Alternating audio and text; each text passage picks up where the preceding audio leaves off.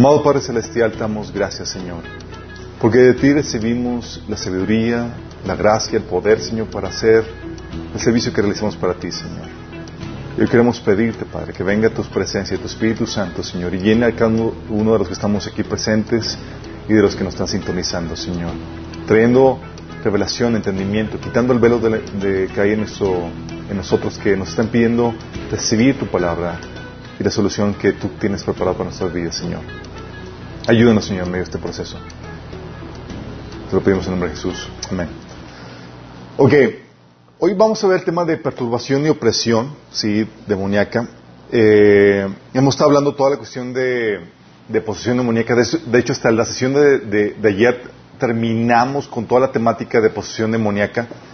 Y habíamos platicado todas las formas en las cuales se abren las puertas para que uno tenga eh, problemas de posesión demoníaca. Habíamos platicado también que la posesión demoníaca no es siempre como la pintan, donde el demonio toma control completo de las personas, sino que puede ocupar o dominar algunas áreas dentro de ti, pero está operando. De la misma forma que el Espíritu Santo opera en el cristiano y lo lleva a una mayor santificación, un demonio puede operar dentro de la persona y lo lleva a una mayor degradación. Sí.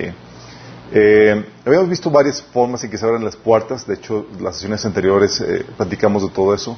Platicamos del ocultismo, relaciones sexuales, la disposición de manos, eh, la herencia, pecados asidos que pueden abrir puertas a demonios, entre otras cosas. Y eso es muy importante para identificar qué puertas hemos abierto y así podamos cerrarlas y quitar cualquier obstáculo que, estén, que pueda impedir nuestro crecimiento y nuestro desarrollo como cristianos, ¿sí? en la fe. Eh, también platicamos de todas las formas en las que el enemigo se presenta tratando de, engañarnos para que nos metamos en prácticas ocultistas sin darnos cuenta. Eh, ¿Por qué? Porque una de las formas en las que él puede tener derecho legal para entrar de nosotros es eh, teniendo puertas abiertas por medio de prácticas ocultistas. Y habíamos platicado cómo el ocultismo se ha introducido dentro de la iglesia hay prácticas ocultistas que se presentan como cristianas y también habíamos platicado de cómo eh, hay prácticas ocultistas que se presentan como pseudocientíficas, o sea, científicas, y tratan de engañarnos de esta forma el enemigo. Eh, vimos también el, engaño de, los eh, milagros, que no todos los milagros que, que, nos producen un beneficio son de Dios, hay milagros que producen un genuino beneficio pero que vienen de Satanás. Sí, y platicamos cómo distinguirlo, porque eso es parte también del engaño, y platicamos también del yoga y los aliens. Y todas esas cuestiones de, la forma en cómo el enemigo se presenta, presenta el ocultismo ahora, porque eh, ver o, conocer las prácticas ocultistas en las formas tradicionales en las cuales se presenta, es muy sencillo eh, decirle no a esas cosas. Pero el enemigo es astuto y quiere presentarse ante nosotros de formas engañosas. De hecho, platicamos entre los diferentes engaños otros, eh, otras formas y no fui exhaustivo con eso. Entonces tú tienes que ser eh, ah, discernido en cuanto a las diferentes cosas que pueden presentarse el enemigo delante de ti. Por ejemplo, hay otras formas de engaño como, oye, actualmente es algo muy interesante, hay magia presentada como trucos, o sea, meros trucos de magia, pero en realidad son actos de brujería eh, perpetrados por los pseudo magos, y hacen cosas asombrosas y, y, ahí sí no hay, no hay truco alguno, no hay forma alguna, sino que están utilizando poder espiritual para poderlo llevar a cabo. También hay calcomanías energéticas o para contrastar la energía, pulseras, y hay un montón de cosas. Y tú tienes que ser muy discernido en todo eso. ¿sí? Entonces así terminamos la sesión de, de, de posesión demoníaca. Y hoy vamos a ver el tema de la perturbación y opresión. A diferencia de la posesión demoníaca, la perturbación es la actividad demoníaca desde afuera de la persona. Aquí no es desde dentro, aquí no ha abierto al enemigo alguna puerta para que entre dentro de ti. La perturbación y la opresión, estamos hablando de una actividad demoníaca que se, que, se ejerce desde afuera, eh, en el ambiente y afecta tu sentir en, tu mente y en tus emociones. ¿sí? Es, algo diferente. Aquí estamos hablando de demonios fuera de ti. ¿sí? Y esta, este, este, este efecto eh, que esta actividad demoníaca que viene a perturbar nuestras mentes, nuestros pensamientos y nuestras emociones, eh, tiene su razón de ser. Hay varias cosas que lo ocasionan. ¿sí? Y es aquí vamos a ver qué es lo que ocasiona la, perturbación y la opresión demoníaca. ¿sí? Obviamente estamos hablando que es un ataque de demonios sobre la vida de uno, pero lo que le ocasiona pueden ser varias cosas. Sí es importante que, que tomen nota acerca de esto. Una de las fuentes de, una de las razones por las cuales viene la perturbación demoníaca en las personas es tener objetos de contacto. Y cuando hablamos de tener objetos de contacto, son objetos a los cuales los demonios eh, son consagrados, utilizados para prácticas demoníacas o objetos que en sí no tienen nada que ver, que son, puede ser cualquier cosa, pero le asignaron demonios a esos objetos. Así como lo hemos platicado, esas piedras energetizadas o cosas que les asignan. El budita, sí. Cosas de, que tienen que ver con las otras religiones y demás. Eso ya lo, platica, lo hemos platicado en las otras, sesiones. Sí, de hecho, eh, esto es importante porque estos, los objetos de contacto que son todos esos utensilios, objetos que son utilizados para idolatría, ocultismo, o a los cuales se les han asignado demonios, eh, esos objetos lo que hacen es que le dan derecho legal a los demonios para estar ahí donde están esos objetos. ¿Sí? El enemigo tiene derecho a estar ahí donde están sus objetos. ¿sí?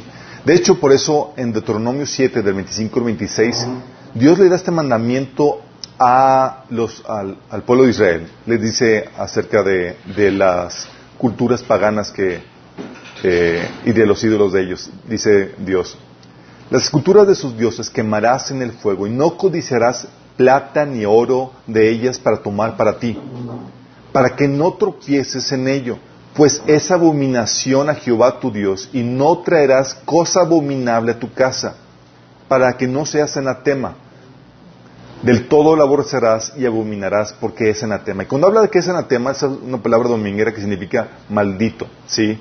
Está hablando que no traigas nada de eso destinado a la destrucción, nada de esas prácticas paganas, de, ni de sus ídolos, ni de sus cosas, no lo traigas a tu casa para que no te vuelvas tú maldito juntamente con ellas. Y dice que de todo lo vas a aborrecer porque son, son malditas, son aborrecibles por parte de Dios. Hablando de que Dios te ordena que tengas la casa limpia de cualquier objeto destinado a culto de, idolatría o objetos paganos o ocultismo en sus diferentes y muy variadas presentaciones. ¿sí? Deuteronomio 37, 17 también lo, lo, enfatiza, dice que nadie guarde nada del botín que fue separado para ser destruido. Entonces el Señor alejará de ti su enojo feroz y te tratará con misericordia. Tendrá compasión de ti y te convertirá en una nación numerosa tal como lo juró a tus antepasados. Hablando de que si tú tomas ese parte del botín de esa, de que eran naciones paganas que eh, lo tomaban para, para con ellos, eh, Dios no iba a tratar al pueblo de Israel con misericordia ni con compasión, sino que vendría el enojo de Dios sobre ellos. Hablando, hablando de lo fuerte que es esto, sí. Eh, fíjate como dice, entonces el Señor alejará de ti su enojo y te tratará con misericordia y tendrá compasión de ti y te convertirá en una nación numerosa. ¿Por qué? Vamos a ver en la, siguiente sesión que también lo que hacen los objetos de contacto es que traen maldición a las personas que lo tienen.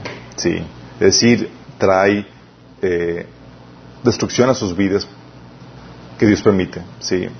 Entonces, tener objetos de contacto es una fuente, pero no es la única. También puede venir perturbación demoníaca por ataque de siervos de, Satanás. Personas metidas en ocultismo, en brujería, hechicería o satanismo, en cualquier, o nueva era además, que eh, ocasionan eh, eh, en sus ataques, en las prácticas ocultistas que hacen, pueden enviar demonios a tu, a tu vida para que ataquen y perturben tu mente y demás. ¿sí? Tú puedes ver el caso de el gran profeta Elías. ¿sí? Primera de Reyes 19.7 te habla acerca de, de, del gran, de la gran faena que hizo uh, este eh, Elías al hacer caer fuego del cielo, y no solamente hizo caer fuego del cielo, sí, sino que trajo la lluvia después de una sequía de, tres años. Imagínate. Entonces estaba, y no solamente eso hizo, sino que mandó matar a los 400 profetas de Baal. O sea, una victoria impresionante. ¿sí? Eh, fíjate lo que dice este pasaje. Estamos hablando, en este caso, en este pasaje es después de cocinar la sequía y hacer descender fuego del cielo y matar a los profetas de Baal y hacer que volviera la lluvia. Fíjate la perturbación de este, eh, que vino sobre Elías después de eso. Dice en el versículo 1. Acab le contó a Jezabel todo lo que Elías se había hecho y cómo había matado a todos los profetas a filo de espada. Entonces Jezabel envió un mensajero a Elías para decirle, que los dioses me castiguen sin piedad si mañana a esta hora no te he quitado la vida como tú se la quitaste a ellos. Fíjate lo que es eso del asunto. Estamos hablando de... Este Elías hizo todas estas faenas y Jezabel en vez de tenerle miedo a Elías, se le pone el tiro y lo amenaza. ¿sí? Entonces, ¿qué pasó? Dice aquí en el versículo 3, Elías se asustó y huyó para ponerse a salvo. ¿Te imaginas? O sea, el gran Elías que hizo caer fuego del cielo, que hizo que viniera la lluvia, que cocinó la sequía, que mató a los... O sea, aterrado, huye para ponerse a salvo. Luego dice, cuando llega a Berseba de Judá, dejó ahí a su criado y caminó todo un día por el desierto. Llegó hasta donde había un arbusto y se sentó a su sombra con ganas de morirse. Estoy harto, Señor, protestó. Quítame la vida, pues no soy mejor que mis antepasados. Luego se acostó debajo del arbusto y se quedó dormido. El ángel del Señor regresó y tocándolo le dijo, levántate, come, porque te espera un largo viaje. Fíjate la, problemática que estaba presentando aquí Elías. Se le presentó, se le apareció Cristo. Fíjate la problemática que está presentando Elías. Aquí estaba, estamos hablando de, es un ataque que va más allá de lo físico. Estamos hablando que hay un mundo espiritual que se está moviendo juntamente con estas amenazas. Y esa perturbación espiritual ocasionó que el gran Elías se sintiera abrumado, temeroso y que huyera por su vida. ¿Sí? Estamos hablando de que vino una opresión sobre la vida de, Elías, que vino un ataque demoníaco sobre la vida de Elías que ocasionó que su ánimo y su, valentía disminuyera y, saliera corriendo de forma cobardada. ¿sí? Y fue por un ataques o amenazas de personas en el ocultismo. ¿No crees que solo fue por que fue una simple amenaza de una mujer lo que ocasionó esto en Elías. Estamos hablando de una, una mujer metida en ocultismo que ocasionó que los demonios que manejaba ella fueran a atacar a Elías, ocasionando este tipo de, derrota en, el estado de ánimo de, Elías. ¿Sí? Todos los ataques de siervos de Satanás, sí. Aquí, eh, de hecho, algo que, que, podemos constatar, hemos tenido un montón de, de casos que podemos platicarte uno de ellos, por ejemplo, fue eh, un caso de, mi esposa, en donde por meterse en asuntos en territorio del enemigo con, personas que estaban metidas en ocultismo, le sobrevino un ataque espiritual, punto que, vino una perturbación muy fuerte. Pero fue también por esto, ¿sí? Ataques de siervos de Satanás que mandaron eh, este, demonios a que, a que perturbaran y atacaran a las personas. ¿sí? Entonces puede ser un, una de las causas, ataque de siervos de Satanás. Otra es por entrar a o estar en territorios contaminados. Si se acuerdan cuando platicamos de cómo liberar a personas, hablábamos de cómo liberar también casas o lugares. Porque también los lugares pueden tener, están contaminados con demonios. ¿sí? Y la Biblia te enseña claramente que hay territorios, efectivamente, que son morada de demonios. ¿Por qué morada por demonios? Por los objetos y por los pecados ahí practicados. ¿Mm? O, obviamente, antros y demás son lugares donde polulan los demonios, así es. Sí, sí. De hecho, vamos a ver qué onda. Pero son, son lugares donde los objetos y los pecados ahí practicados permiten la presencia de los demonios. Por eso Apocalipsis 18.2 dice acerca de Babilonia, dice, y clamó una voz potente diciendo, ha caído, ha caído la gran Babilonia, y se ha hecho habitación de demonios y guarida de todo espíritu inmundo y albergue de toda ave inmunda y aborrecible. Hablando de que hay lugares que están contaminados. ¿Por qué? Hay objetos de, culto idólatra, hay objetos de, que dan base legal al enemigo, o hay prácticas en ese lugar que se hacen o se hicieron, aunque ya no se hagan, que dan lugar a que haya demonios en ese lugar. ¿Sí? Y se puede hacer la limpia, como ya comentábamos en la sesión, hace tres sesiones o dos sesiones. Ya no me acuerdo qué sesión. Pero pues, eh, hablamos de cómo liberar lugares, sí. Y por estar en dichos lugares, lo que sucede es que siente los efectos de la presencia demoníaca. Imagínate, entras al lugar, pues obviamente están, los demonios te dan la bienvenida. Y lo que hace es que siente los efectos de esa perturbación que afecta tu mente, tus emociones. Y no crees que solamente están así, quieren afectarte, es te llevan a un proceso en donde tu fe empieza a menguar, empiezas a ser perturbado, empiezas a, a, ser afectado en tu crecimiento espiritual, en tu fe. ¿sí? Pero no solamente sientes los efectos de la presencia demoníaca, también sientes los juicios o puedes ser partícipe de los juicios de Dios. Fíjate lo que le dice eh, la voz de, Dios en Apocalipsis 18.2. Dice, eh, 18.4 dice, yo oí la voz del cielo que decía, salid de ella, pueblo mío, para que no seáis partícipe de sus pecados, ni recibáis parte en sus plagas. ¿Sí? O sea, tú puedes estar en un lugar y te va mal así por los demonios, la actividad que te perturba y demás, pero no solamente por eso, sino por el efecto de, maldición que puede traer sobre tu vida. Salir de ahí, del lugar contaminado, que es de Babilonia. Sí. ¿Quieren saber a qué se dedica Babilonia? Eso lo vemos en el taller de escatología, en, la Gran Babilonia. Entonces, lugares en, los que se manifiesta la presencia de demonios, tú te puedes dar cuenta por muchas razones. Por ejemplo, hacen ruidos, apariciones, luces apagándose eh, o solas. Eh, son lugares de segura opresión espiritual. Aunque tal vez sea muy sutil, ¿sí? O sea, no creas que los demonios van a estar de adorno solo queriendo jugar eh, inofensivamente en tu casa. Así que pues aquí quiero saber qué onda. Sí, no. No están de adorno o de monegotes, nada más así de metiches viendo, queriendo observar qué haces. Van a meter pensamientos, van a perturbar tus emociones, van a llevar en un proceso de declive espiritual. Vas a batallar así para concentrarte y demás. Vamos a ver, de hecho, los síntomas ahorita de, la perturbación. Sí. Eh, todos lugares contaminados. Sí.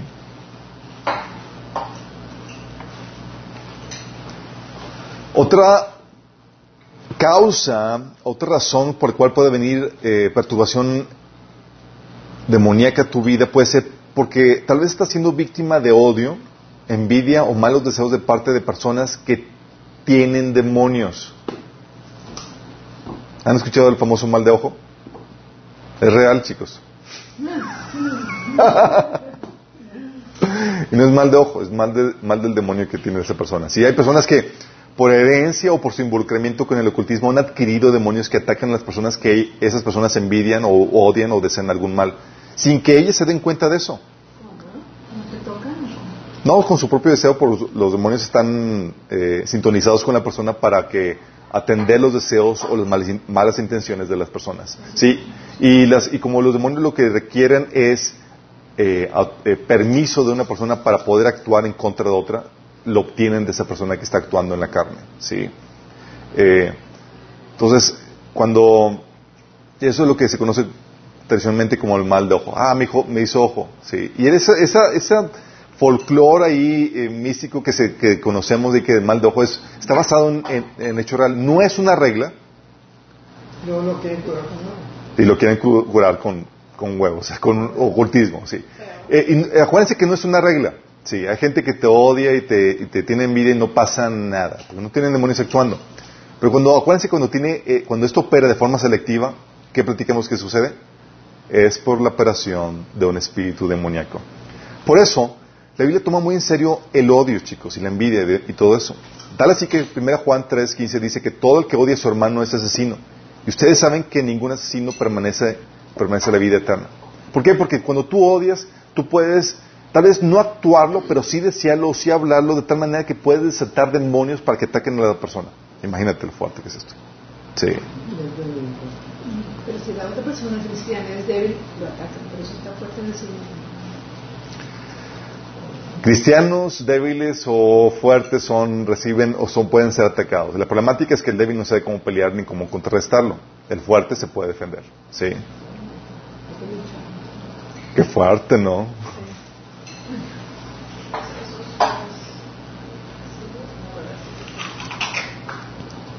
Ok, también puedes tener o em, puede venir perturbación en tu vida por oraciones en la carne. Sí, oraciones en la carne. Ok. ¿Cómo oras en la carne? ¿Cómo oras en la carne? No de acuerdo, no de acuerdo a la voluntad de Dios, Exactamente. Fíjense bien en esto. Acuérdense que el ocultismo te maneja, se maneja bajo el paradigma de que aquí tienes poder espiritual para que tú lo manejes a tus gustos, a tu placer egoísta, como tú quieres. ¿Va? Tú puedes hablar, desatar y invocar y toda la cosa para lograr lo que tú quieres. Es, la forma de cooperar el ocultismo. El cristianismo, la fe cristiana es, aquí está el poder de Dios, y tú digo, no, no, no, tranquilo. Es para hacer la voluntad de Dios aquí en la tierra. No tus chiflazones, no tus deseos carnales, sí, sino solamente de cuál voluntad de Dios. Sí. Eh, entonces, ¿qué pasa? Eh, tú debes entender que tanto Dios como los demonios necesitan permiso, una orden para operar en la tierra. Y los demonios no es la excepción, si necesitan, Satanás y los demonios necesitan permiso o la orden para dañar a la gente. Por eso, es interesante, los satanistas y los paganos también oran. ¿Sabían? Oran para poder desatar el poder demoníaco aquí en la tierra porque necesita Satanás autorización humana para intervenir en los asuntos de la tierra. ¿Vamos? Le piden a Satanás, pero cuando lo que consigue Satanás con las oraciones es el permiso humano para intervenir en esa tierra. Acuérdense que este, esa tierra, ¿quién es el que tiene autoridad sobre la tierra? El ser humano. Sí, se le dio autoridad sobre la tierra. Necesitan, Dios le dio esa autoridad y, el ser humano es el que permite la, la, actividad demoníaca, desata la actividad demoníaca o la, o la actividad del Espíritu Santo en la tierra. Lo hace a través de la gente. Lo hace a través de la gente, por eso. No, y también los espíritus pueden ir a atacar directamente si el ser humano se lo pide o se lo ordena. Necesita un permiso físico. ¿El sí. humano agresor o el receptor? La víctima. El agresor. El agresor. Ah, con eso tiene. Con eso tiene. Sí. Por eso, acuérdense el pasaje, Génesis 1.28. El Señor le dio autoridad al hombre. Dice, llenen la tierra y gobiernen sobre ella. ¿Quién es el que le dio, a quién le dio autoridad sobre, para gobernar la tierra? Al hombre. Sí. Dice, reinen sobre los peces del mar, las aves del cielo y todos los animales que corren en el, para el suelo. Nosotros gobernamos en la tierra y se nos dio un cuerpo para poder ejercer este gobierno. El Satanás no tiene poder para gobernar directamente, si no ya lo hubiera hecho hace tiempo. Lo que hace es que tiene, depende del ser humano para poder ejercer su dominio sobre la tierra. Así es que tiene que trabajar el ser humano para poder llevar a cabo su obra. Sí. Exactamente. Por eso, chicos, en cristianos, las oraciones que no son hechas conforme a la voluntad de Dios corren el riesgo de ser contestadas por Satanás. Pues él sí les oye. ¿Recuerdas que eh, 1 Juan 5, 14 dice, y esta es la confianza que tenemos en él? en que si pedimos alguna cosa conforme a su voluntad, Él nos oye. O sea, Dios dice, oraciones que voy a contestar, que voy a escuchar solamente, son las que están pedidas conforme a mi eh, son pedidas conforme a mi, voluntad. Sí. Por eso Santiago eh, reclamaba a los judíos de que pedís y no recibís porque pedís mal. ¿Para qué? Para tus vuestros deseos y placeres terrenales. Sí. Pero si, si te le contestas a Satanás es porque lo oraste audiblemente. No, no, no mentalmente, por ejemplo, A menos que tengas alguna, o sea, puedes orarlo audiblemente, sí, tuviste que haberlo orado audiblemente, o mentalmente, si es que tuviste un demonio dentro. Poseído. poseído. Exacto. Exactamente. Por eso entonces, oye, dice Dios que las oraciones que contestas son las que son hechas conforme a su voluntad. Las que no son hechas con su voluntad, se corre el riesgo a que las conteste el enemigo. Sí. Dios afortunadamente, afortunadamente restringe eso, en sus hijos, pero no siempre, eh, pero no siempre puede saber quién es su hijo y si ya se hizo eh, y si ya se deshizo de demonios familiares que ha recibido. O sea, el hecho de que tú eres conforme a la carne no significa que siempre se va a contestar. Pero tú no sabes quién sí es hijo y quién no es hijo de Dios. sí, puede ser muy bien un pseudo cristiano, hijo del diablo, o un cristiano que todavía tiene espíritus familiares. Espíritus familiares son demonios que acompañan a la familia o a las personas y hacen esos males de ojos, esos ataques y demás, porque son espíritus que, que asisten a la familia. ¿sí? Entonces, por eso Santiago reprende las oraciones hechas en la carne. Cuando piden, no reciben porque piden con malas intenciones para satisfacer vuestras propias pasiones. A nosotros la Biblia te dice, no. Cuando Jesús te enseña, pedid lo que quisieres y os será dado, es ese quisiera está hablando de creer en un corazón justo y moldeado a la voluntad de Dios. Sí. Aquí se te reprende por orar en la carne. Santiago 4.3. Eso es tan fuerte. De hecho, yo fui víctima de una oración en la carne. Tenía una, eh, una novia que, que terminamos, ¿sí? Y típico hombre, uno lo, uno lo, se desconecta, se, se, desliga emocionalmente y a sus asuntos, pero esa chica no se había desligado, ¿sí?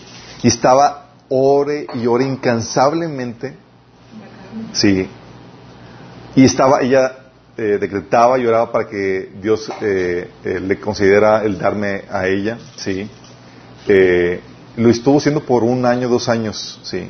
No, fueron dos años, así intenso. Yo recuerdo el último día en que iba a darse por vencido y ya dejar de orar. Ella oró al Señor, entre comillas, y ese día a mí me viene una visión en donde yo la veo a ella llorando. Imagínate. Yo tenía la instrucción de no hablarle y demás, por parte, pues obviamente era, estaba bajo la autoridad de mi padre. Y al ver la visión, empecé, me expuso a actividad demoníaca. Lo que sucedió es que las oraciones en la carne empezaron a mover demonios de tal manera que contaminaron toda la relación. Y yo me expuse, por, también por mi desobediencia, a actividad demoníaca. ¿sí? Empecé a tener visión acerca de ella y cosas sobrenaturales que dices, ¿cómo fue eso posible? Ah, pues, oraciones en la carne activaron todo eso. ¿sí? Por eso hay una, eh, llegan con nosotros personas y nos dicen, es que estoy orando para que el Señor, para que, para que esta persona me haga caso y pueda y, y, y se enamore de mí. Y dices, no, no oras así. ¿Sí? Cuando tú no sabes cuál es la voluntad de Dios y no tienes certeza si es algo la voluntad de Dios o no, tú terminas con la oración, con la frase que Jesús oró y nos enseñó. Más no se haga mi voluntad, Señor, sino la tuya. Sí. Tú no puedes acercar a Dios decretando, desatando y pidiendo tus chiflazones a tu gusto, así como tú quieres. Hay cosas que son muy claras que son de Dios. Oye, Dios te dice, quiero que todos se arrepienten y sean salvos, tú puedes orar en esa dirección. Oye, quiero que las personas eh, maduren y crezcan en el Señor. O sea, hay muchas este, direcciones o instrucciones que le Biblia nos marca para saber cómo orar de acuerdo a la voluntad de Dios. Pero cuando tú no sabes, tú terminas la oración pidiendo, Señor, pido esto, pero no se haga mi voluntad sino la tuya. Sí. Jesús nos enseñó ese patrón de, de oración. Sí. Entonces, cuando cuando tú caes en una, en, en donde quieres acceder al poder de Dios para usarlo de acuerdo a tu capricho, de acuerdo a lo que tú creas que es eh, correcto, puedes caer en una oración de las carnes y la oración de la carne puede mover y desatar actividad demoníaca. ¿Qué? Qué fuerte, ¿no? Hay gente que dice, que, que, que, que dices, qué bueno, no, es qué bueno que la persona está orando por mí. y dices, qué mala onda que está orando por mí. Sí, no, de hecho, ah, recuerdo en la iglesia nos llegó a, nos llegó, recuerdo una vez llegó una, una hermana, no sé si te acuerdas, que llegó con mi mamá y le dice, estoy orando por, por, tu hijo para que sea para mi hija.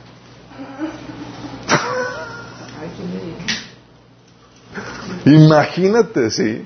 Entonces, eh, víctimas de oraciones carnes pueden hacer, ocasionar eso, sí. ¿Qué más puede ocasionar perturbación demoníaca? heridas no sanadas.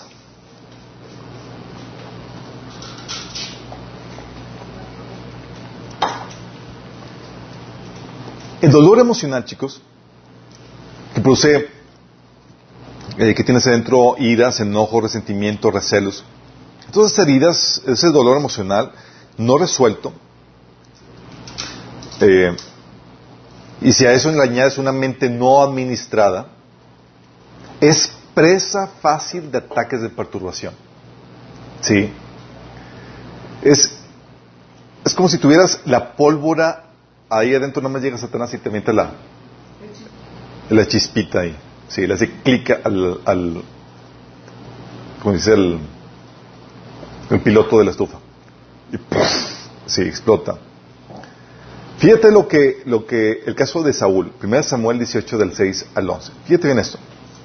Dice, eh, versículo 6, cuando el ejército de Israel regresaba triunfante después que David mató a Filisteo, mujeres de todas las ciudades de Israel salieron para recibir al rey Saúl. Cantaron y danzaron de alegría con panderetas y címbalos. Y este era su canto. Saúl mató a sus miles y David a sus diez miles.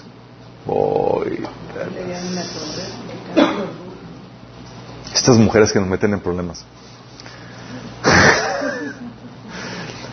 Esto hizo que David se, esto, dijo que esto hizo que Saúl se enojara mucho. ¿Qué es esto? Dijo, le dan crédito a David por diez miles y a mí solamente por miles. Solo falta que lo hagan rey. Desde ese momento Saúl miró con recelo a David. Al día siguiente, ¿qué pasó al día siguiente? Un espíritu tormentador de parte de Dios abrumó a Saúl y comenzó a devirar un poco en la casa. David tocaba el arpa tal como lo hacía cada día, pero Saúl tenía una lanza en la mano y de repente se la arrojó a David tratando de clavarlo en la pared, pero David lo esquivó dos veces. Imagínate. Vino la perturbación y era campo, campo fértil. ¿Por qué? Porque tenía problemas en sus emociones. Envidia, recelo, enojo. Saúl, así es. Eso fue obviamente antes de lo de Goliat. Eso fue después de lo de Goliat. Después. Fue porque mató a sus miles, o sea, mató O sea, imagínate, o sea, a eso, a eso llega la perturbación. Está hablando de que, que dice en el versículo 8, dice, esto hizo a Saúl enojar mucho. Un asunto emocional no resuelto, no sanado, ¿sí? Ocasiona que nada más llega el enemigo, pues ya es campo fértil, te mete pensamientos y demás, y empiezas a actuar en base a lo que el enemigo te, está moviendo. Aquí tratando de matar a David dos veces. ¿Sí? Entonces, ¿qué puede ocasionar? Heridas no sanadas. Porque cuando tienes el dolor y todo lo demás, el enemigo lo, lo, lo, lo percibe y, te empieza a susurrar pensamientos de contienda de, y, te empieza a calentar la, la cabeza. ¿sí? O hoy estás triste y demás y el enemigo te, te, te toca la, la, las, las, golondrinas y empieza a llevarte al... ¿sí? Por una situación emocional no resuelta. ¿sí? ¿Sí se dan cuenta lo fuerte que es, que es el, el dejar las emociones no resueltas? Te expones a perturbación y posesión demoníaca. Digo, a perturbación demoníaca. Sí. ¿Qué más produce la eh, perturbación demoníaca? El apartarse de la verdad, o mejor dicho, el rechazar la verdad. Si esto causa la confusión mental, ceguera mental, eh, por creencias, eh, por creencias energías, por abrazar energías o doctrinas de demonios. 1 Timoteo 4.1 habla de que eh, de cómo se te puede exponer a influencia demoníaca por medio de doctrina de demonios. O sea, tú le abrazas una doctrina de demonios y estás exponiéndote a influencia demoníaca. Dice 1 Timoteo 4.1. Pero el Espíritu dice claramente que en los posteriores tiempos algunos apostatarán de la fe escuchando espíritus engañadores y doctrina de demonios. Dice que te vas a desviar de la fe escuchando doctrinas, espíritus engañadores y doctrinas de demonios. ¿Qué fue? Esta actividad demoníaca vino por rechazar la verdad. Tú rechazas la verdad y tú te expones a perturbación demoníaca, que te lleva a abrazar la mentira. ¿sí? Por eso también habla en 2 Timoteo 3.5 que parte de esta perturbación dice que tendrán apariencia de piedad. Tú puedes tener la apariencia pero no la, no la esencia. Dice, actuarán como religiosos, pero rechazarán el único poder para hacerlos obedientes a Dios. ¿Sí? Porque hay un engaño. También pueden tener apariencia de sabiduría. ¿Sí? Colosenses 2.23 dice, ¿podrá parecer, podrán parecer sabias esas prácticas religiosas porque exigen una gran devoción, una religiosa abnegación y una severa disciplina corporal, pero a una persona no le ofrecen ninguna ayuda para vencer sus malos deseos. ¿Sí? Eso sucede, por ejemplo, este tipo de perturbación por, por, no conocer la verdad o por apartarse de la verdad, viene mucho con personas, por ejemplo, religiosas, que caen en legalismo. Es legalismo es producto de una perturbación demoníaca. Sí. Que se, que, que, que aprovecha el hecho de que tú no conoces la verdad o que rechazaste la verdad o que te apartaste de la verdad. ¿Sí? Entonces viene el legalismo que es una actividad demoníaca donde te hace creer que estás en la verdad por todas las actividades religiosas, pero el, en realidad estás siendo, estás siendo movido por demonios. ¿Sí? Y te empiezan a llevar a, a una opresión. Con, opresión como con reglas inventadas por hombres y no por mandamientos de la, de la Biblia. ¿sí?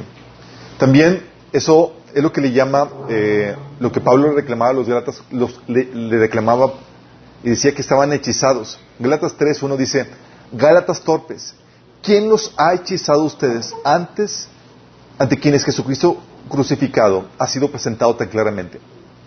El caso de los Gálatas es muy interesante porque Pablo les había predicado a los de, a los de Gálatas y habían aceptado el Evangelio, pero llegaron, al, llegaron personas con un evangelio diferente, diciendo que sí, Jesús está bien, pero tienes que, aparte de Jesús, añadirle todo, toda la ley de Moisés para poder ser salvo. Y aquí Pablo habla de que, de que estaban siendo hechizados. Es decir, con esta falsa doctrina venían demonios que los hacían aceptar o abrazar esa falsa doctrina. Está fuerte, ¿no? ¿Por qué? Porque así como para aceptar la verdad se necesita el operar del Espíritu Santo, creer o abrazar la mentira se requiere también la asistencia espiritual de demonios. Fíjate.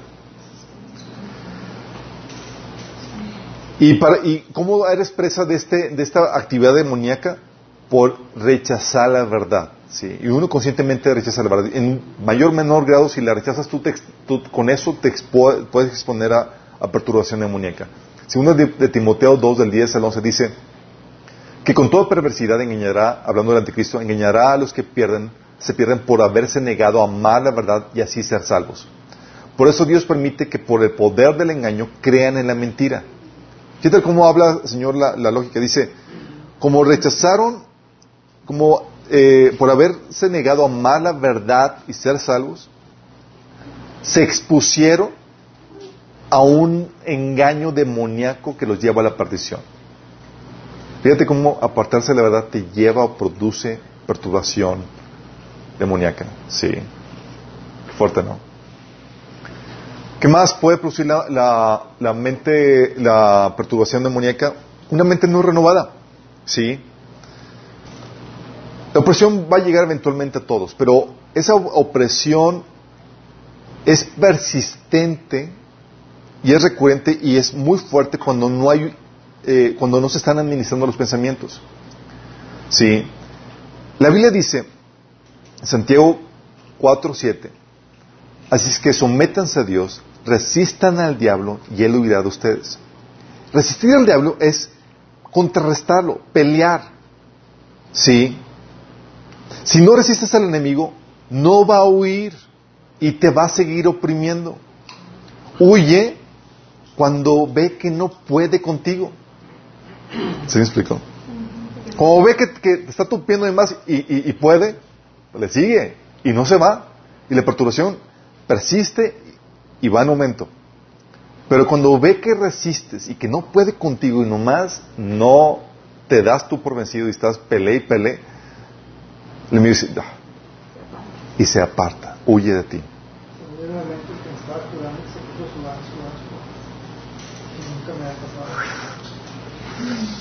Sí. Eh, también viene por haberse tragado malas formas de, de, pensamiento, malas actitudes y malas ideologías o fortalezas mentales.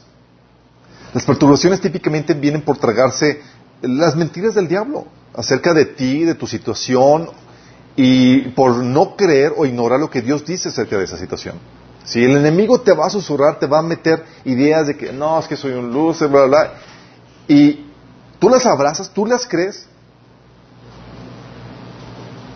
ya te tragaste la perturbación. Sí. Por eso Efesios 4 del 17 al 23 dice, Pablo, ya no vivan como los que no conocen a Dios porque ellos están irremediablemente confundidos.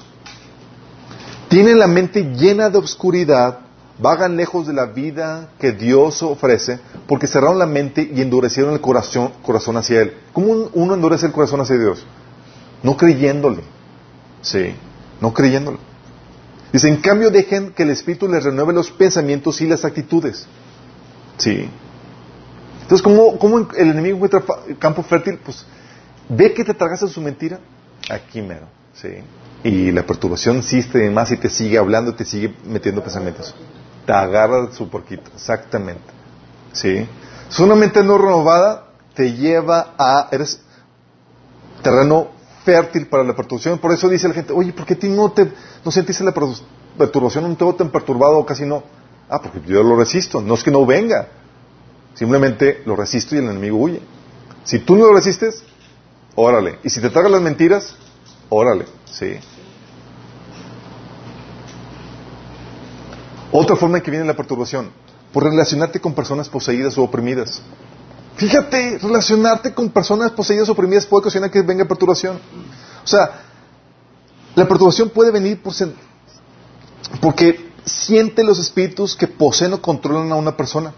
Tú, la, la otra persona ahí está, tiene sus demonios y demás, son amigos que están, que han abierto puertas y, que- permiten la actividad demoníaca en sus vidas. Y tú por juntarte con ellas, lo que empiezas a sentir, ¿sí? Más allá de la influencia de la persona, empiezas a sentir la influencia espiritual de los demonios que hay en esa persona.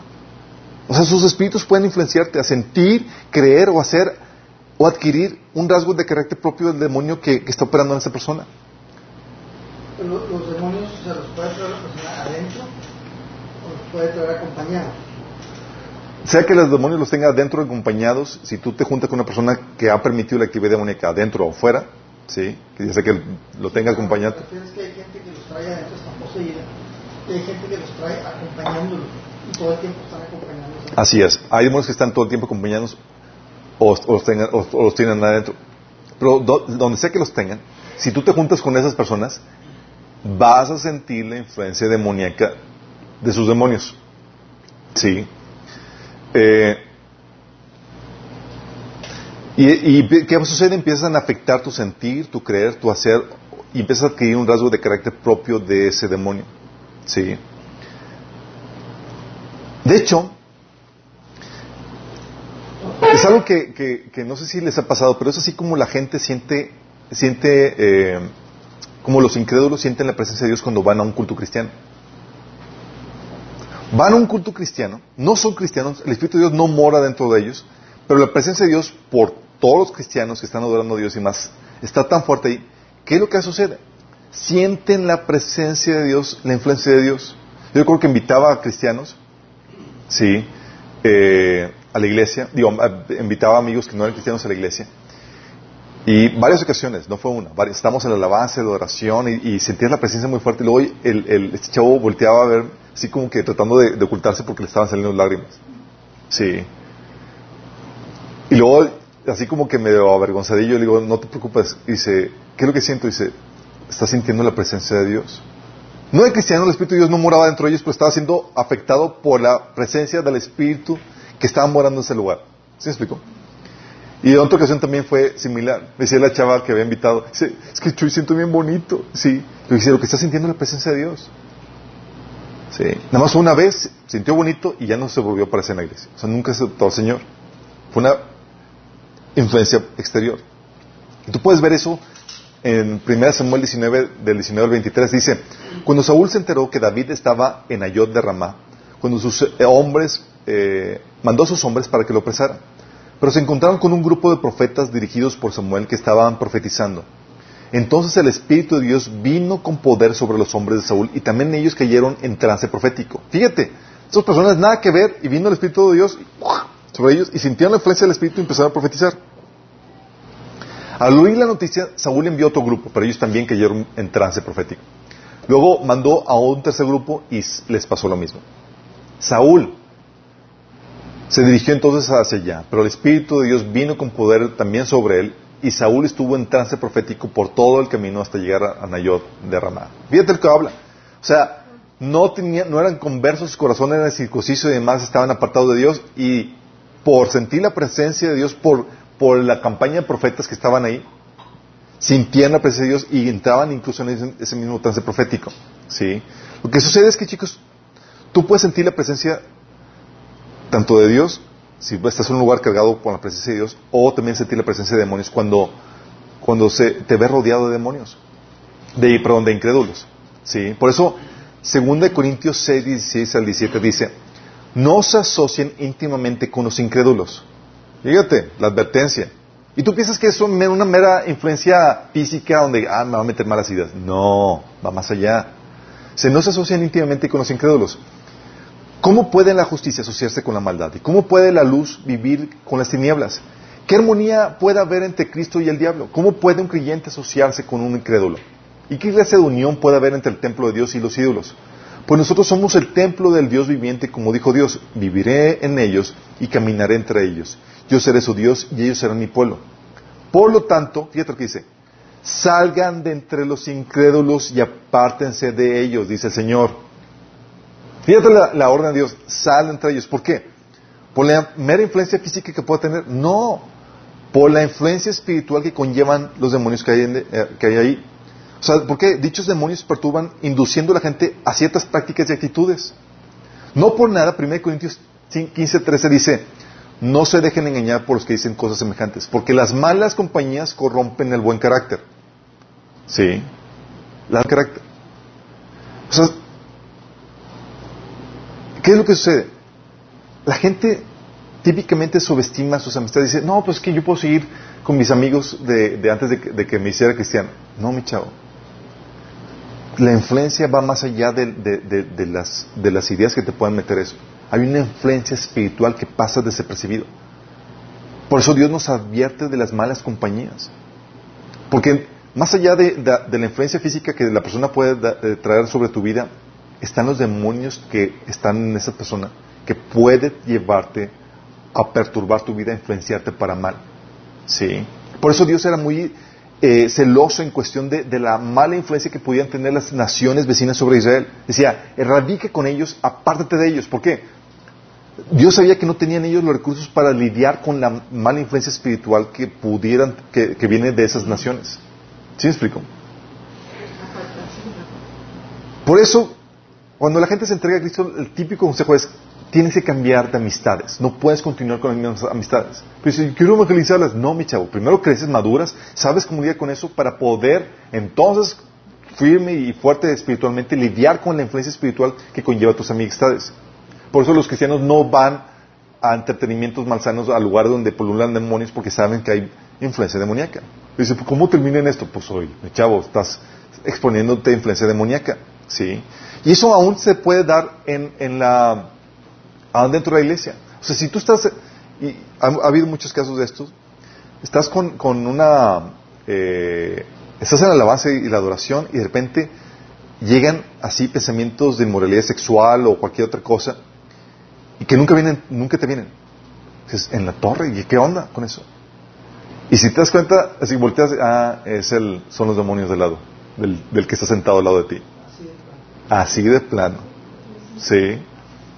Yo recuerdo, eh, una vez llega mi hermana eh, conmigo y me dice, asustada, porque cuando fue a una, eh, cuando fue a una, al gimnasio, le tocó una entrenadora que era lesbiana.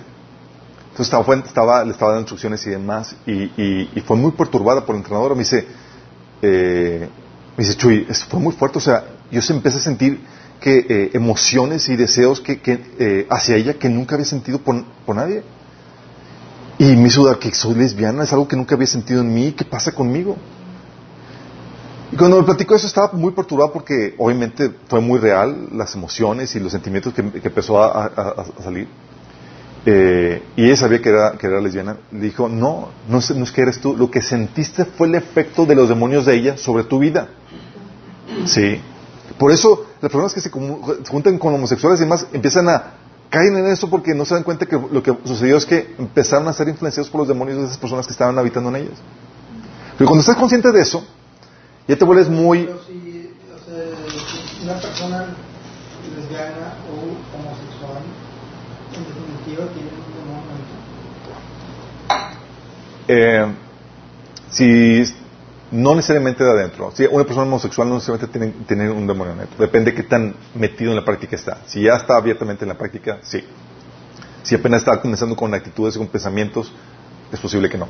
Sí, solamente es un asunto de perturbación. Ok, entonces, en este caso, lo que, cuando entendió eso, ya pudo ver que era una, una problemática de, de- perturbación espiritual que estaba despertando emociones y, y estaba metiendo pensamientos. Y supo cómo contrarrestar eso. En otra ocasión a mí me tocó una señora casada, ¿sí? Eh, mucho más grande que yo y demás. Y como si nada, abordándola a ella, platicando y demás, que siento una atracción así de, de, de y demás por, por ella. Y dije, ¿qué onda con esto? Ah. Obviamente, sabía, cuando lo sentí, dije, esta persona está bien cargadita. Sí. ¿Cómo los, los don Juanes? Los don Juanes, chicos, que se meten con cuanta mujer y conquistan la que quieran, no es porque sean muy don Juanes, sino porque reciben ayuda espiritual, chicos. Sí, reciben ayuda espiritual. Así como que, imagino algunos, ¿y, y qué demonio es ese? Digo, ¿qué- ¿a qué demonio me encomiendo? Porque, porque hay mujeres este, guapas que, que no, no necesitan eso. Y hay mujeres, digo, Sí, bien parecidas, pero, pero es una cosa increíble. así es. De hecho, e- es la razón por la cual algunas mujeres que, que me han platicado me dicen, es que Chuy me abandonó por una mujer, pero está re fea. No sé qué le vio. No, es que no le vio. Es que sintió el efecto del espíritu de lujuria y, y fornicación que estaba habitando en ella. Sí. Y eso fue. Sí, y, y, Como es débil, cayó. No, obviamente. Sí, vamos viendo la, la dinámica. Eso es producto de perturbación espiritual. Ahora entiendes por qué es importante juntarte con, con, salir del, o sea, no ser, no asociarte íntimamente con los incrédulos. Sí.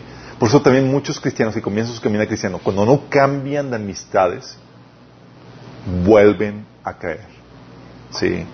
Porque están luchando, eh, no tienen las armas para poder contrarrestar la influencia demoníaca de sus amigos. Sí. No de sus amigos, la influencia demoníaca de sus amigos. Otra forma de, sentir la perturbación es por medio de la manipulación, el control, el chantaje. Si la, opresión espiritual se puede sentir operando por medio de personas que Satanás usa para controlar, manipular y robarte tu libertad. ¿sí? Eso puede venir por parte de esposos o de esposas o líderes religiosos que amenazan, chantajan y demás. Y más allá de esa, de esa amenaza o detrás de esa amenaza hay un espíritu demoníaco que estaba tratando de, de amedrantar o intimidar o oprimir a las personas. ¿sí? Por eso hay amenazas de, de- de- personas que son muy efectivas y más, que, más allá de la amenaza es por, la, por el espíritu que acompaña esa amenaza. ¿sí? Santiago 4 del 1 al 2 dice, ¿qué es lo que causa disputas y peleas entre ustedes? ¿Acaso no surgen de los malos deseos que combaten en su interior? Desean lo que no tienen, entonces traman y hasta matan por conseguirlo. Estás hablando de, de ese deseo carnal que te lleva a mover y a manipular y a, hacer lo que sea para conseguirlo. Sí, y lo que hace es que el enemigo empieza a manipular, a chantajear, pero va más allá del chantaje y es opresión demoníaca. Sí. Eh, por eso, o sea, nosotros somos, eh, hay personas que son, que dominan y controlan a las personas por esos espíritus eh, demoníacos. Dice la Biblia segunda, en 1 Corintios 7, 23, dice, comprado fuisteis por precio, no os hagáis esclavos de los hombres. Y sin embargo hay personas que se someten, por ejemplo, a líderes religiosos y demás, y ah, dejan que dominen sus vidas. ¿Por qué?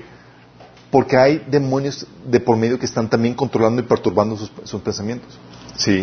Por ejemplo, la vez que cuando yo el Señor nos enseñó la libertad que teníamos en Cristo, y eso permitió que yo me saliera de la opresión, de, de la amenaza de los líderes religiosos y demás.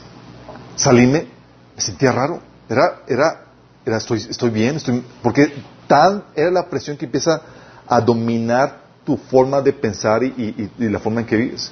Por eso Galatas 5.13 dice, porque vosotros, porque vosotros hermanos a libertad fuisteis llamados, solamente que no uséis la libertad como ocasión para la carne, sino servíos por amor los unos a los otros. Y en otro pasaje aquí en Galatas también Pablo mencionaba que, que vinieron los hermanos que querían esclavizarlos, y dice, pero por ningún motivo nos dejamos. Sí, hablando que lo resistió.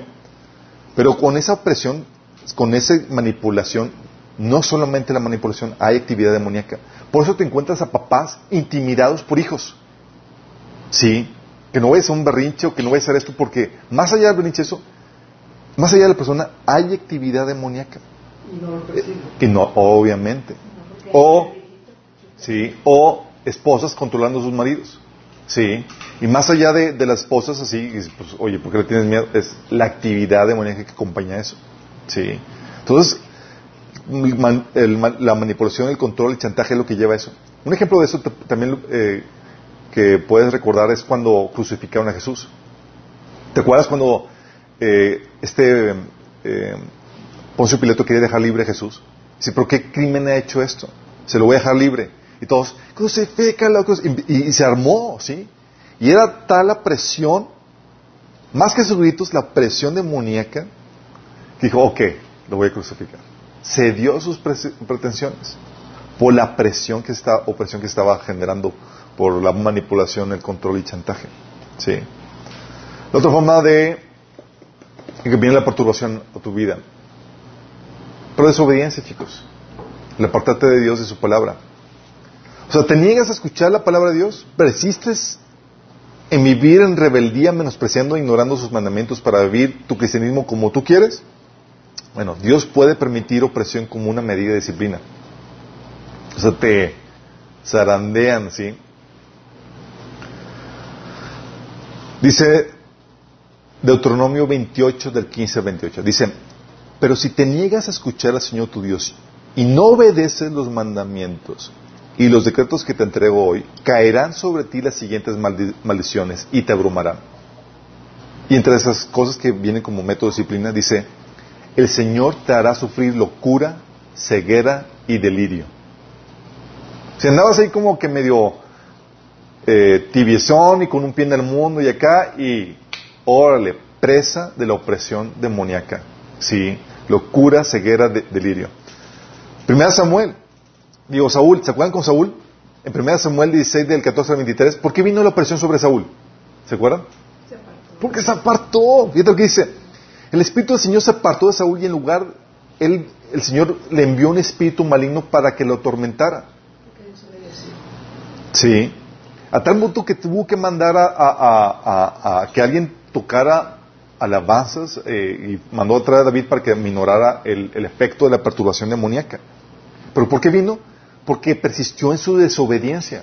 Y como método para disciplina fue, órale, te entrego al enemigo para que te perturbe.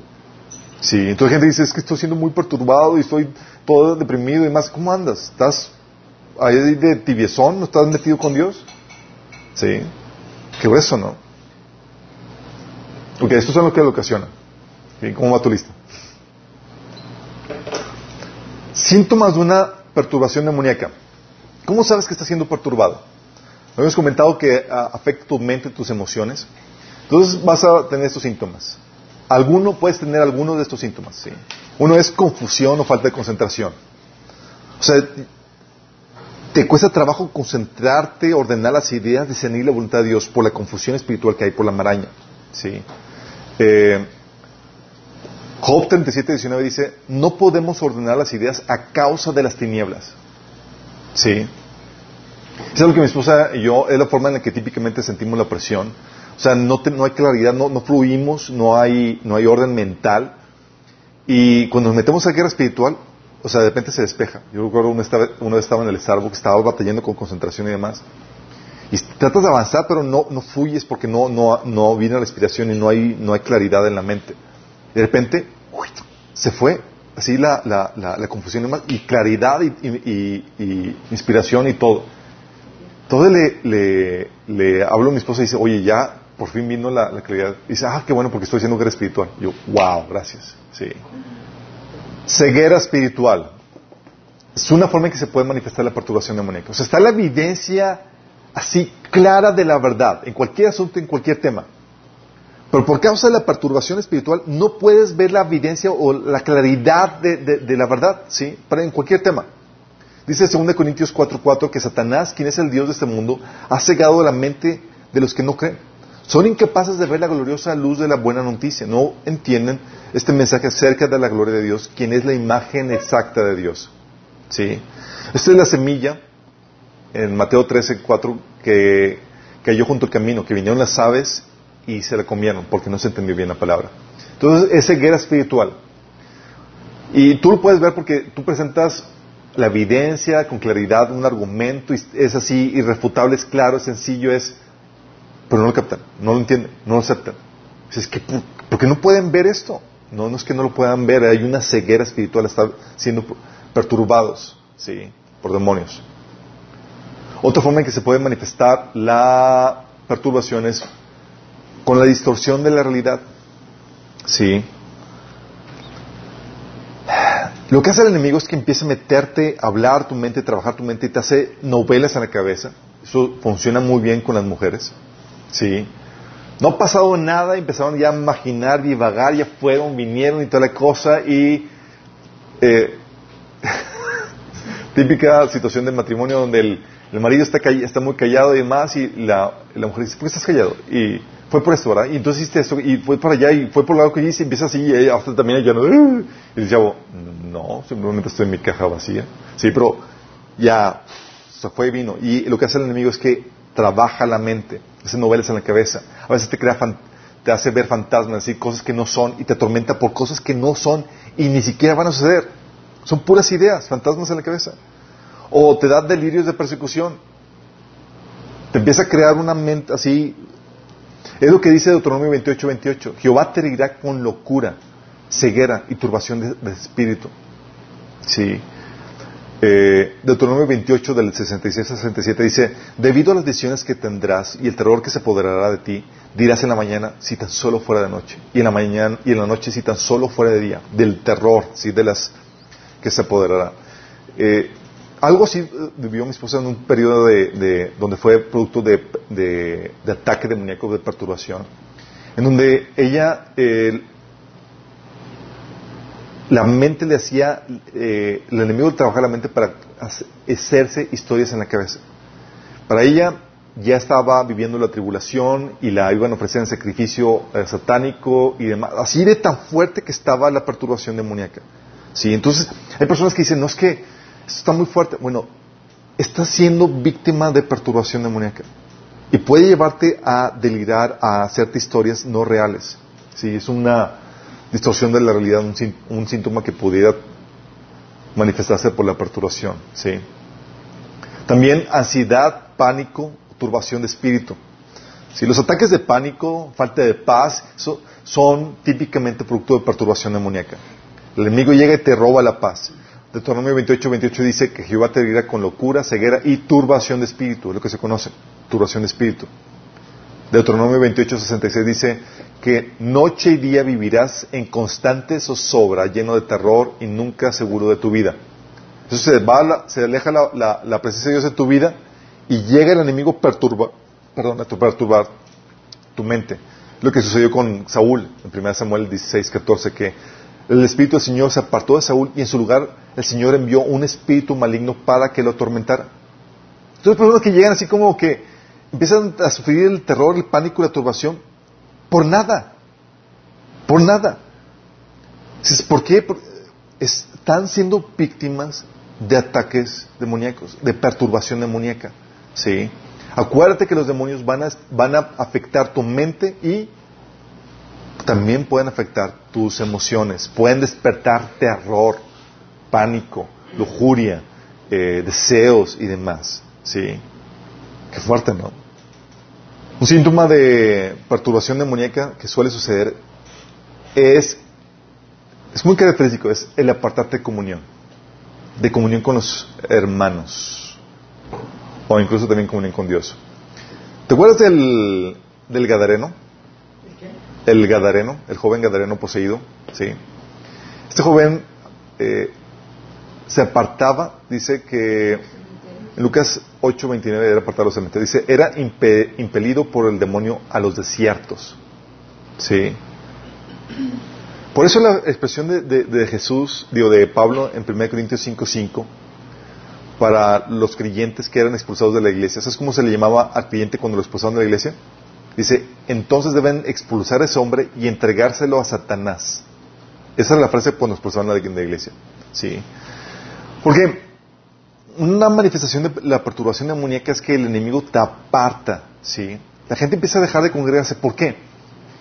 Porque uno, el enemigo le eres trabajo fácil cuando te encuentras solo. ¿Sí? Te encuentras solo y aquí te tienes solito para para perturbar tus pensamientos, llevarte en depresión, llevarte a que te hagas toda la historia y toda la maraña y solito el enemigo te eh, abusa de ti, te ve acompañado y te respeta. Sí. Sí, sí les ha pasado. O sea, las típicas veces donde las personas entran en depresión, ¿qué hacen? Se, Se aíslan. se aíslan. Sí. O están siendo perturbados y tú ves que se dejan de congregar y se desaparecen. Tú ves ese síntoma, es- están siendo producto de perturbación demoníaca. Sí. El enemigo lo está trabajando. Qué fuerte, ¿no? Porque el enemigo sabe que si, se, si van a la congregación, se congregan o se exponen a la influencia de otros cri- cristianos, van a contrastar la influencia que están tratando de ejercer en su mente. Los van a levantar el ánimo, los van a salir de... no Van a incomodar a los demonios que están trabajando ahí. ¿Sí? Y el enemigo no quiere. Entonces, te- lo primero que va a hacer es va a llevarte a lugares desérticos, donde se te aparte comunión. ¿Sí?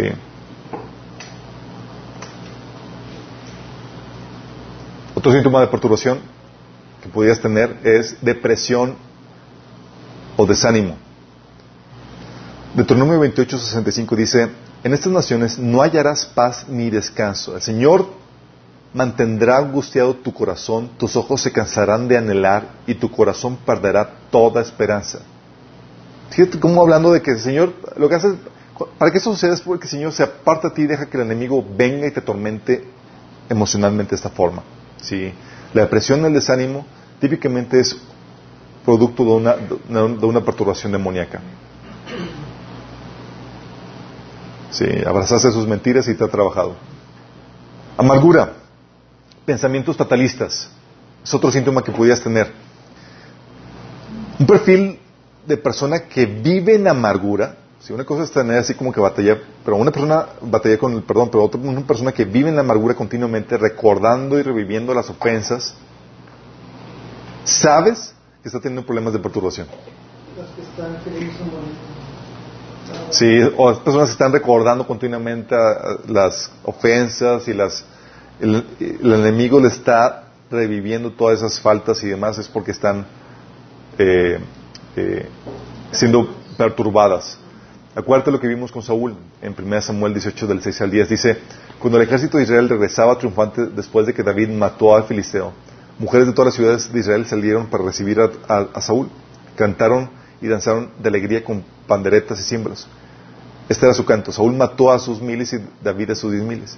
Esto hizo que Saúl se enojara mucho. ¿Quién es esto? ¿Qué es esto? Dijo. Le dan crédito a David por diez miles y a mí solamente por miles. Solo falta que le hagan, que lo hagan su reino. Desde entonces, desde ese momento Saúl miró con recelo a David. Al día siguiente el espíritu atormentador de parte de, David- de Dios abrumó a Saúl y comenzó a desvirar como loco en su casa. Y si te das cuenta, a partir de ese momento, lo que era continuo el enemigo era de- en la vida de Saúl es que eh, tenía recelo a David y tenía amargura porque sabía que le- se, le había, se, le, había dado a él el, el reino. Sí. Y siempre fue esa problemática. La amargura de pensamientos fatalistas.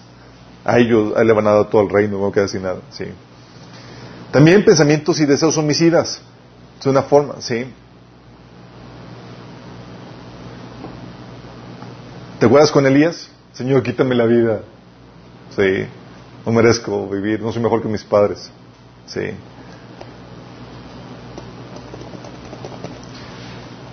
Pensamientos y deseos homicidas. Eh, eh, fíjate, fíjate en esto. Algo que ya hemos comentado es que el enemigo no tiene autoridad para quitarte la vida. No tiene. Sí, sí. Y es algo que lo, re- lo repito y lo he repetido otra vez. Es, si el enemigo no te odia tanto que lo que quiere es matarte, si no lo hace no es por, por misericordia a ti, es porque no tiene permiso para hacerlo. Lo puede hacer a través de otro. Así es. Entonces no tiene permiso para hacerlo. ¿Qué sucede? Lo que hace es que te trabaja a ti la mente para que tú, quien tienes autoridad, te mates a ti mismo. Fuerte, ¿no? Entonces lo que hace es que te mete los pensamientos y deseos homicidas. Y te va trabajando, te va trabajando, eh, hasta que, se suicidó. ¿Qué pasó? Ah, pues el enemigo lo estuvo trabajando. Personas con pensamientos deseos homicidas, chicos, son resultado de demonios que están trabajando en la mente de la persona. Otro síntoma que podría haber en la perturbación es la pérdida de voluntad. ¿A qué me refiero con la pérdida de voluntad? Me refiero a cuando ya no se tiene la voluntad para luchar, para salir adelante. Cuando se ha vendido la derrota de la persona. Ya, es ya no sirve, no soy... Sí. Muchas veces es, es por opresión demoníaca, si no es por todas. eh, esa opresión demoníaca es la que los mantiene cautivos a dicho estado. Sí. ¿Por qué? Porque el enemigo sabe que que vence no cuando la persona cae, vence cuando la persona no se vuelve a levantar. Sí. ¿Y qué hace? Lo que, lo que va a querer el enemigo hacer es robarte la voluntad para volverte a levantar. Sí. Pero el enemigo es, si te logró, si logró hacerte caer, chin, eso no es suficiente. Porque todos caemos. La diferencia entre un cristiano victoria y uno en derrota no es que el que victoria no cae, es que el que está en victoria se levanta. El que está en derrota no se vuelve a levantar. ¿Sí? Primera Reyes 19.4 dice, luego siguió solo todo el día hasta llegar al desierto, se sentó bajo un solitario árbol de, retama y pidió morirse, hasta Elías.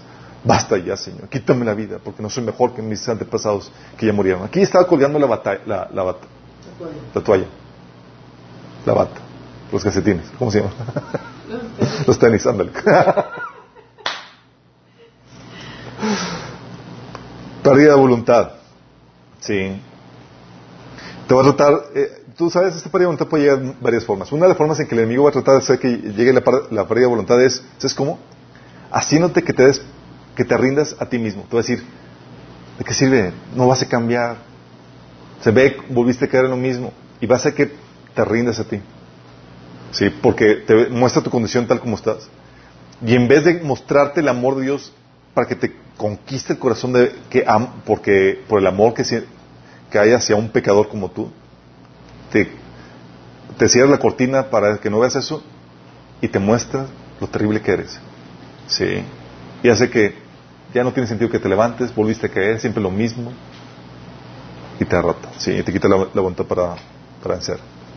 La otra forma en que se manifiesta la, la, la perturbación es no sintiendo la presencia de Dios, chicos.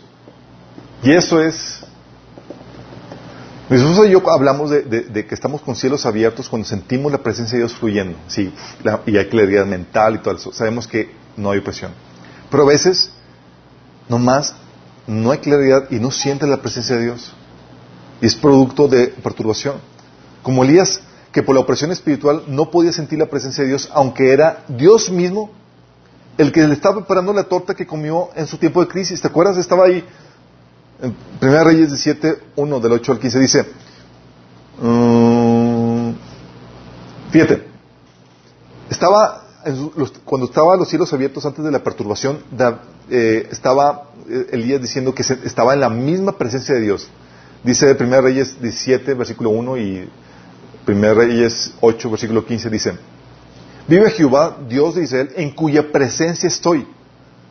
Estaba Elías manejándose, sintiendo, viviendo en la presencia de Dios. Dice, vive Jehová, Dios de Israel, en cuya presencia estoy, que no habrá lluvia ni rocío en estos años, ni por mi palabra, sino por mi palabra. En el capítulo 8, versículo 15 dice, y luego dijo Elías, vive Jehová de los ejércitos, en cuya presencia estoy, que hoy me mostraré a él. ¿Cómo se manejaba eh, Elías? En la presencia de Dios. Viviese y sentía la presencia de Dios. Llega la, amenaza de Jezabel, llega la perturbación demoníaca y fue tan fuerte que eh, dejó de sentir la presencia de Dios. Dejó de sentir la presencia de Dios, aunque Dios mismo estaba presente delante de él. Fíjate lo que dice. Primera de Reyes 19 del 5 al 7 dice, luego se acostó debajo del arbusto y se quedó dormido. Y de repente un ángel lo tocó y le dijo, levántate y come.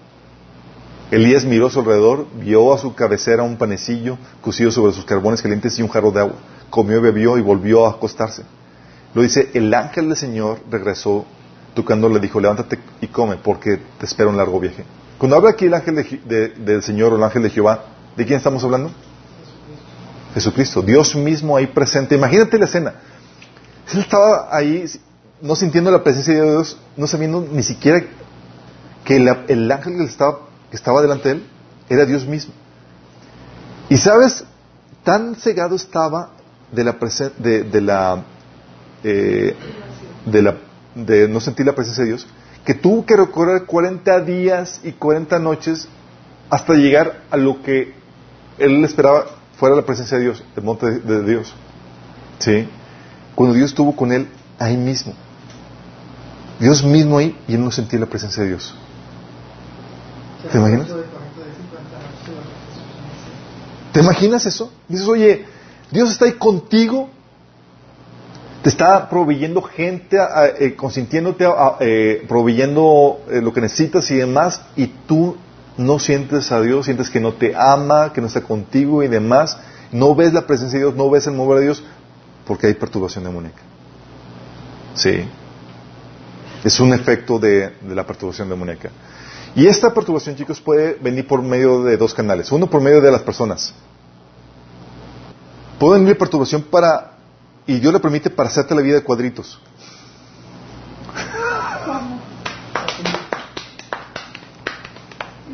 Sí. Dios permite a veces la perturbación a tu vida para hacerte la vida de cuadritos. Eh, es lo que se llama la, cuando Dios levanta oposición a tu vida. ¿Te acuerdas la oposición a Jesús? Era una posición que Dios estaba permitiendo para que pudiera consumarse en el sacrificio expiatorio en la cruz. ¿O te acuerdas la posición de Saúl con David contra David? Fue la posición permitida por Dios para poder forjar a David y probarlo para que fuera un gran líder como lo fue. Sí. Em, de hecho, sí, eh, con Jesús Fíjate que en Juan capítulo 8, fíjate cómo abordaba Jesús a las personas que estaban con él. Dice, claro que me doy cuenta que son descendientes de Abraham. Ahora sí, algunos de ustedes procuraron matarme porque no tienen lugar para, no tienen lugar para mi mensaje en su corazón. Pues ustedes son hijos de su padre, el diablo. Les encanta hacer las cosas malvadas que él hace. Él ha sido asesino desde el principio y siempre ha odiado la verdad, porque en él no hay verdad. Cuando miente actúa de acuerdo con su naturaleza porque es mentiroso y, el padre de mentiras. Fíjate, estaban en el acecho. De hecho, eh, mencioné que cuando enseñaban en el templo Jesús, la gente, los líderes los echaban. ¿sí? Y puede venir ese tipo de perturbación.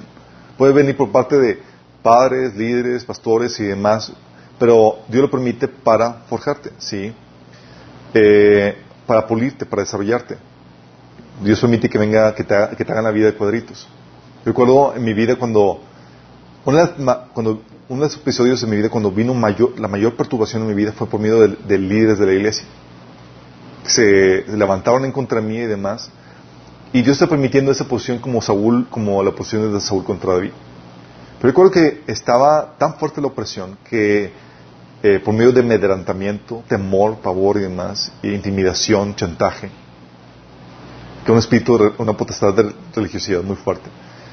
Yo estaba tan amedrentado que recuerdo que fui a orar al carro donde estaba, donde hacía mi devocional porque la casa siempre estaba llena.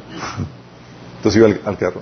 Estaba orando ahí y yo recuerdo que estaba, que en vez de sentir la presencia de Dios, sentí la presencia así de, de terror y pavor de un, de, una, de un demonio. Estaba así orando y yo ni quería levantar los ojos porque si, si lo levantaba, así tan fuerte estaba la presencia demoníaca que si lo, abrí los ojos estaba seguro que iba a haber un demonio ahí. y mejor continué orando de tan fuerte, sí. Y fue producto de esta opresión por, parte de, de, estas personas que estaban ocasionando. Los demonios que estaban operando a estas personas estaban atacando, atacándome, sí. También puede venir por medio de personas mmm, para persuadirte no ser la voluntad de Dios. Caso de Pedro con Jesús, ¿se acuerdan?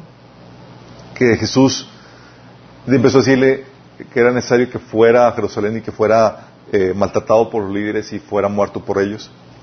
Y en Mateo 16, del 22 al 23, dice que Pedro, tomándolo parte, comenzó a reconvenirle, diciendo, Señor, ten compasión de ti, en ninguna manera de eso te contesta.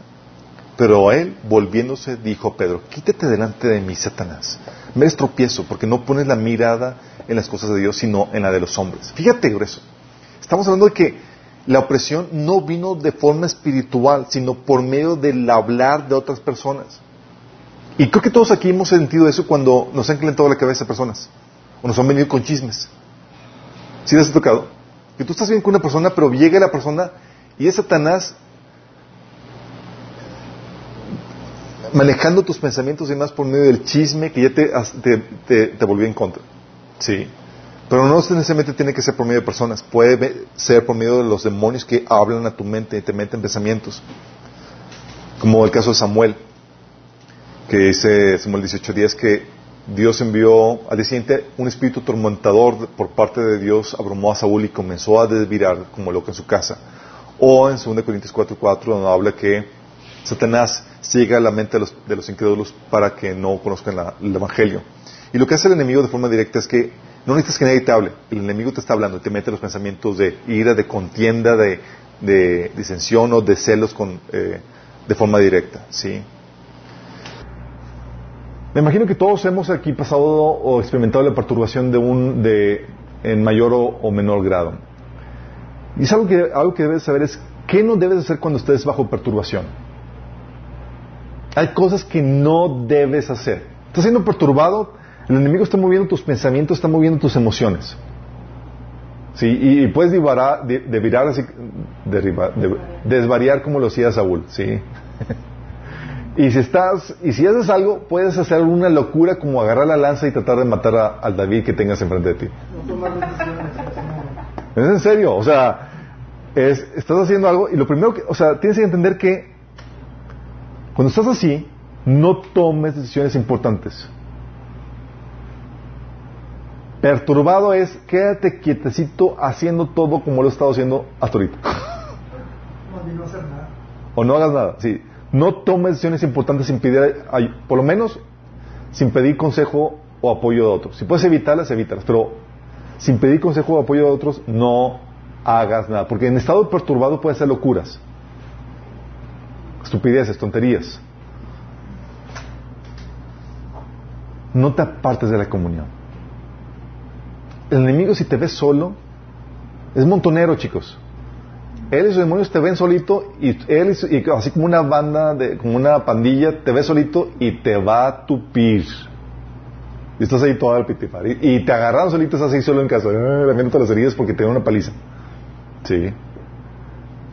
¿Qué haces? No te apartes de comunión. Pero tengo ganas de ir, quiero estar solo en casa. No hagas caso a eso. No lo hagas caso.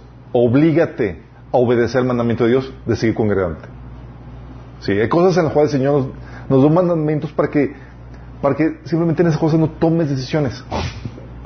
Es, haz mi voluntad. A ti no se te permitió tomar decisión en cuanto a dejar o no desistir. Simplemente tienes que hacer lo que el Señor te dijo. Tres, no te creas lo que entra a tu cabeza. Gente que se traga el pensamiento y no lo cuestiona. Cuando estás así es lo que te están hablando, lo que están metiendo en tu cabeza, no lo creas. No lo creas. Sí. Así es. Dúdalo. Sí. Tampoco creas a tus emociones. A veces el enemigo une, eh, levanta y elebresta tus emociones y, está con todo el pensamiento alebrestado y demás. Y, la gente dice, llega conmigo y me dice, es que yo me siento muy mal y siento que esto y siento el temor y siento el otro. Y digo, a veces no vas a poder evitar que las emociones sucedan. Pero lo que sí puedes hacer es no te unas al desfile. ¿Sí me, ¿Sabes a lo que me refiero? Cuando tú te unes al desfile, haces las emociones tuyas y actúas en base a esas emociones. Recuerdo una situación cuando estaba en, estaba en Michigan, estaba eh, me tocó un momento así terrible de opresión demoníaca, donde mis pensamientos empezaron a, a desvariar, empezaron a desvariar y mis emociones estaban, y estaba aterrado mis pensamientos eran como que llegaba el enemigo así como, ¿y cómo sabes que eres salvo realmente? ¿Y cómo sabes que realmente Dios te va a salvar? Y, y, estaba cuestionándome todo lo que leía en la Biblia, todo estaba mal el asunto. ¿Sí? Y las emociones me venían un pavor, un terror y demás. Y nada más el Señor, recuerdo lo que el Señor me vino decir, era como que no tomas al desfile y decir, no te apropies de esos sentimientos. Déjalos pasar y haz como si nada con ellos. Entonces me venía el terror y toda la cosa y era como que el enemigo quería que yo actuara algo en base a eso y que me apropiara. Entonces yo nada más me visualizaba sentado en mi mente en la, en la, en la en una banqueta mientras que veía el desfile de emociones recorrer. Sí. Y no me apropiaba de ellos. No me estaba, no, no los hacía míos.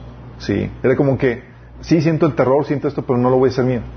Siento la confusión, siento todo eso, pero no lo voy a hacer mío. Voy a dejar, sé que el desfile va a terminar. Sí, entonces me quedaba calladito esperando que la emoción pasara. ¿Y qué crees? Pasaba. Sí, pasaba el desfile con y era como que me invitaban a que, a que siguiera el desfile y que lo perpetuara, ¿sí? Porque cuando tú pones el desfile, el sentimiento, la emoción existe y, persiste, ¿sí? Cinco, no descuides tus tiempos con Dios. Es que no siento a Dios, no pares. Hay una aplicación que, que nos compartió Emily hace tiempo que se llama La Crisis del Creyente, está en Minas Dominical, se la recomiendo pero pasó un tiempo de perturbación donde no sentía la presencia de Dios, pero ella, aunque no sentía la presencia de Dios, seguía buscando a Dios y seguía teniendo sus tiempos devocionales. Sí. Aunque fueran secos y demás, no paraba de persistir. Sí. La otra, no reacciones en la carne. Sé que es algo difícil cuando estás siendo perturbado. Sí. Pero cuando estás siendo perturbado es trata de, reaccionar lo menos posible, de mantenerte lejos de situaciones donde te permitan, donde te llevan a explotar o, encenderte. ¿sí? O mejor calladito, ¿sí? Ya se decía, no reacciones en la carne. Y que te fijas con la carne, me refiero los frutos, las obras de la carne que vienen en la Biblia, Delta 5. Ok, lo que sí debes hacer,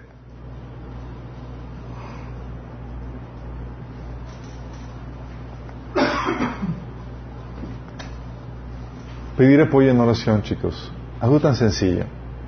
Muchas personas viven la perturbación y la viven solos, sin pedir ayuda, sin, hey chicos, por favor, oren por mí. Cuando es algo tan normal en la vida de un cristiano, y fuera del cristiano, obviamente, pero es algo que es una normalidad. A veces llega el enemigo y perturba. Sí, no está mal eso. Sí, chicos, pueden orar por mí, siento la mente de eso, me estoy siendo perturbado. Y oramos por ti, te ayudamos en esa lucha espiritual que estás viviendo apóyate en tu pastor u otros líderes espirituales. ¿Sí?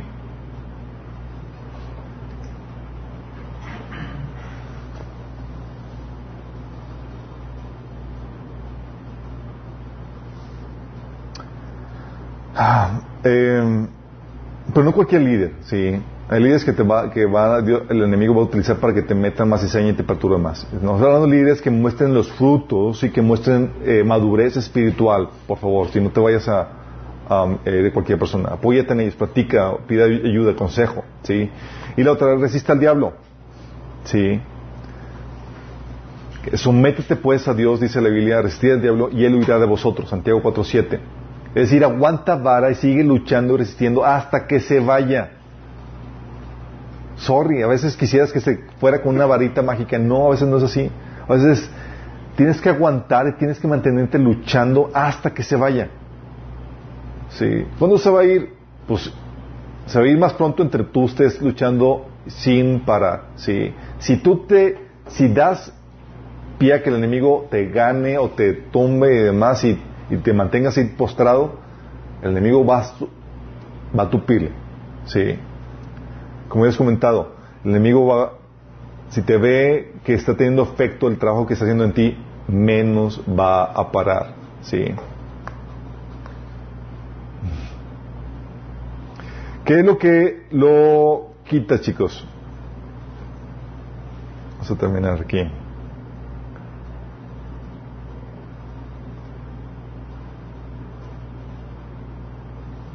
¿Qué quita la perturbación? Uno, la santidad. Si estás ahí de tibiezón y toda la cosa, cuidado. Mucha de la perturbación viene, eh, viene Diokis porque nos hemos metido en terreno del enemigo. Andamos ahí con malas amistades, con eh, eh, territorios de ocultistas y más. Y es, ¿quién te dijo que te metías ahí? La Biblia te dice que te, que te santifiques en ese sentido. Sí. La santidad. y cuando hablamos de santidad hablamos de, de quitar la base legal, chicos, ¿sí? Romanos 16, Dios dice, dice, ¿acaso no saben ustedes que cuando se entregan a alguien para obedecerlo, son esclavos de aquel que obedecen. Claro que lo son, sea del pecado que los lleva a la muerte o la obediencia que lleva a justicia. ¿Qué pasó? ¿Qué hace? Es que el enemigo, cuando te entregas a obedecer al enemigo, estás en desobediencia, lo que hace es que te eh, le das control al enemigo sobre tu vida y eso te lleva a perturbación. O sea, tienes que dejar a un lado la tibieza. Apocalipsis 3.16 dice, por cuanto eres tibio, ni frío ni caliente te vomitaré de mi boca. ¿Sí? O dices, es que no siento la presencia de Dios. Pues sí, estás de tibio, mi chavo. Dios ya te vomitó desde, desde hace rato. Entonces, ¿qué tienes que hacer? Tienes que meterte con Dios, volver a Él al primer amor. ¿Sí? Dos, limpia tu casa.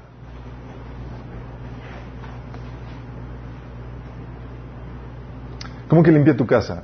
Tu casa, tu cuarto, tu lugar de trabajo, ¿sí?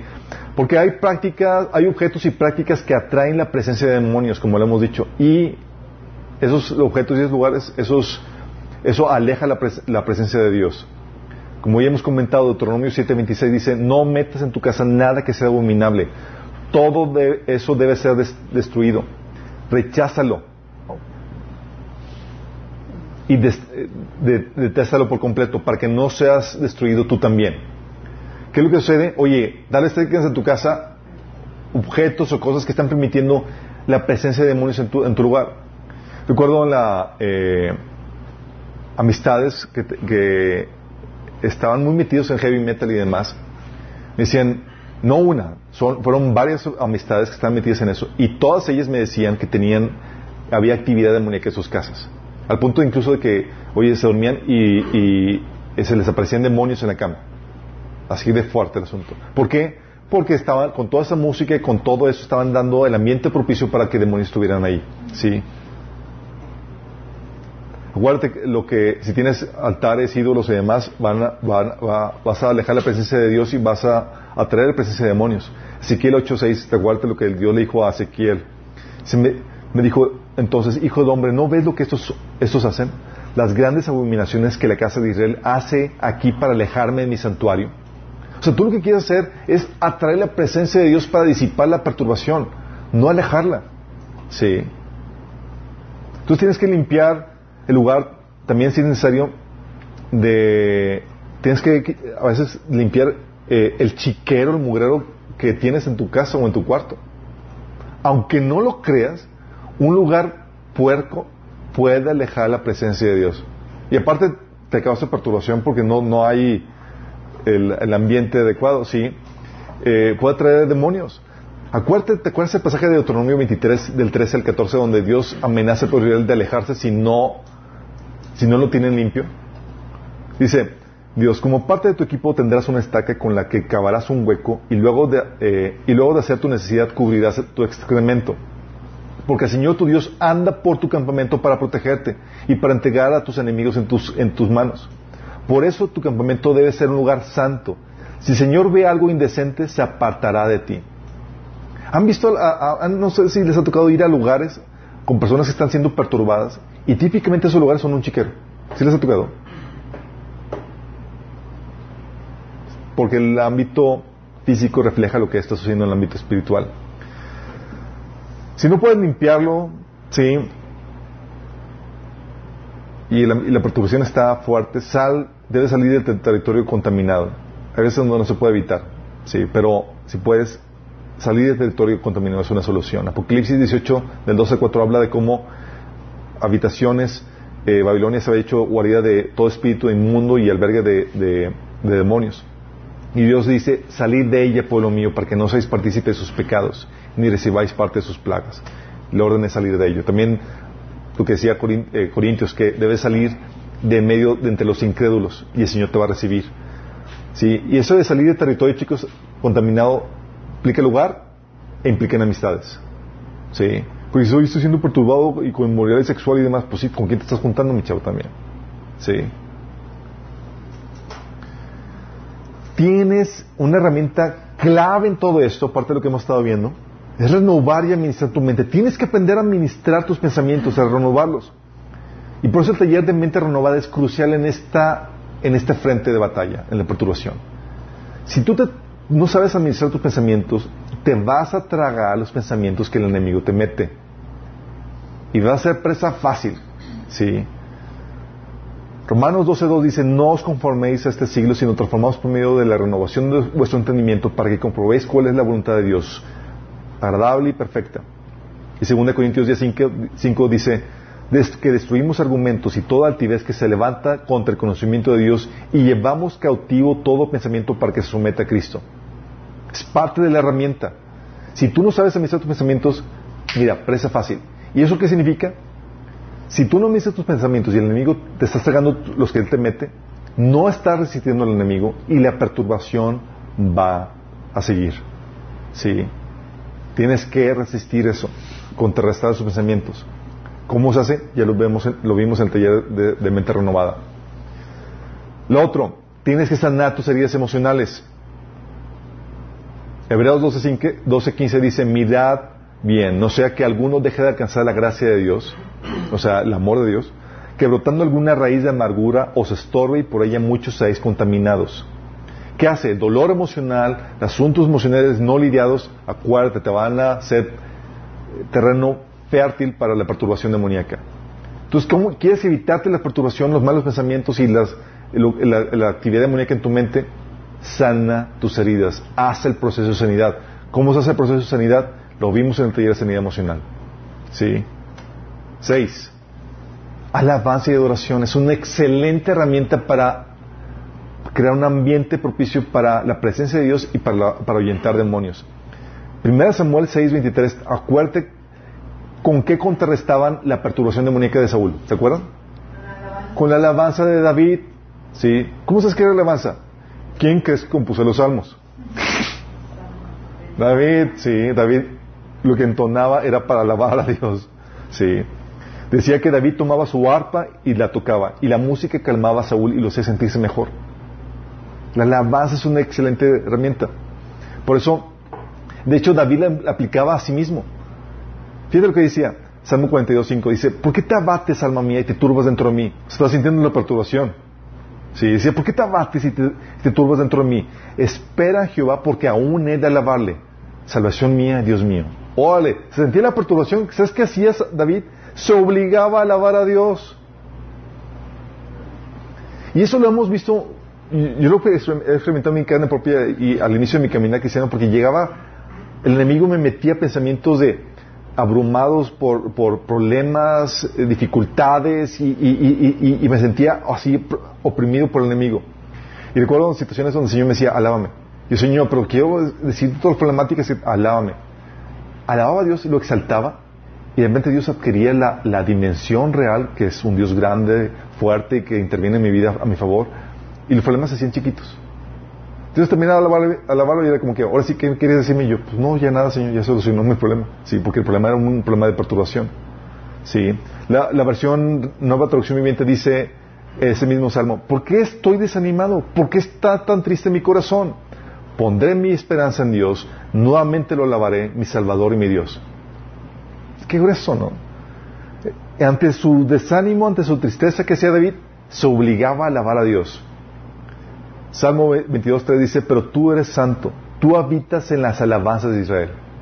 Por eso cuando la gente va a la iglesia y están todos alabando, lo que siente la gente es no la perturbación, sino la presencia de Dios, porque está en un ambiente de alabanza.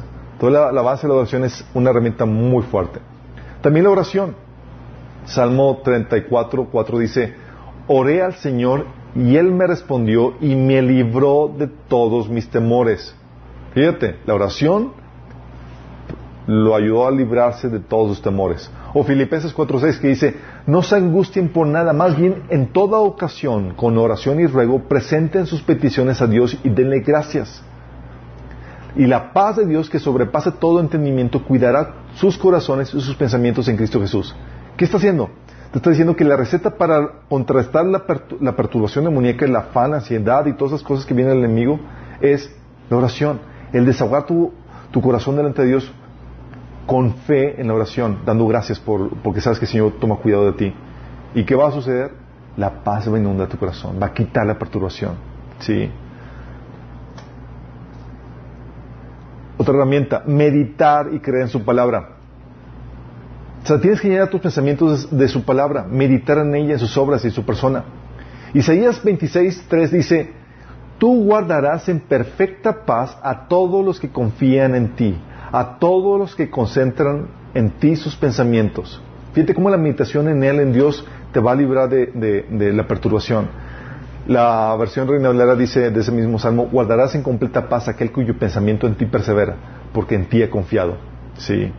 Salmo 1, del 1 al 2 dice, qué alegría para los que se deleitan en la ley del Señor, meditando en ella día y noche. ¿Qué viene por meditar la palabra? Alegría. Qué fuerte, ¿no?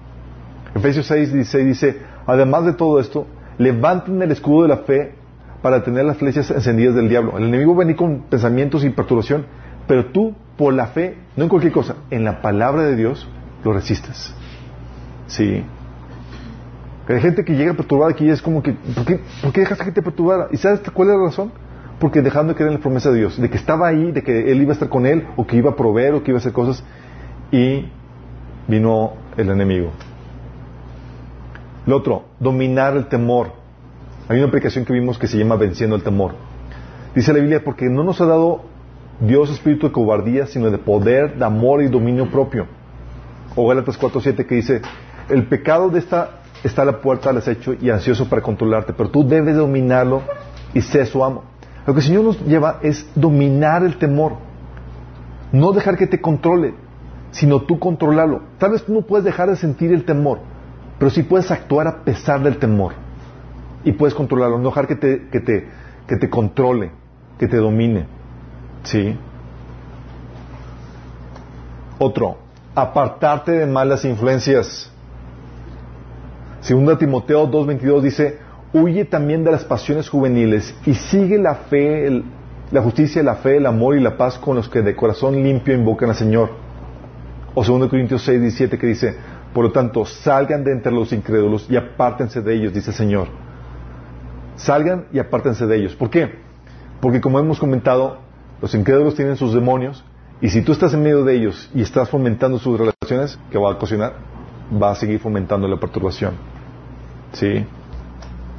Ser iglesia es el otro punto que te va a ayudar a combatir la perturbación. Es ser iglesia, chicos, es diferente de ir a la iglesia. Ser iglesia es ser cobijado por los hermanos. Es participarse, dejarte que te conozcan, ¿sí? Y conocer, integrarte realmente. Hebreos 10.25 te habla de que no debes dejar de congregarte. 1 Corintios 5.5 te enseña que eh, a una persona lo entregan a Satanás a la influencia de Satanás cuando dejan de congregarse, cuando le cortan la comunión con los hermanos. ¿Sí? Y en 1 Corintios 5.13 dice, habla, digo, reitera esto mismo que les digo. La otra es hacer la guerra espiritual, chicos. Hacer guerra espiritual incluye todas las herramientas anteriores para hacer frente efectivamente al enemigo. ¿Sí?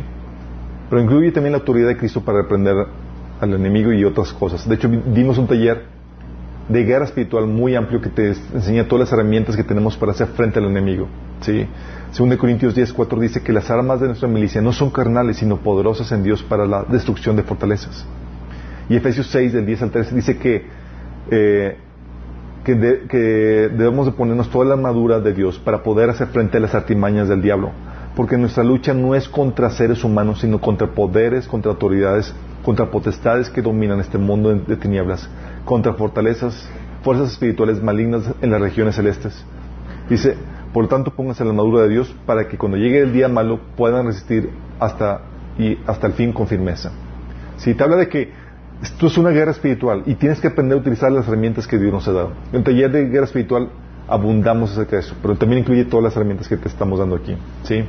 Entonces, esto es lo que te va a ayudar a lidiar con eso. No te desanimes si llega la perturbación a tu vida. Todos nos llegan. Sí. Y si caes y fuiste víctima de ella, levántate. El problema no es que caigas en ella. El problema es que no luches. El problema es que te des por vencido en medio de ella.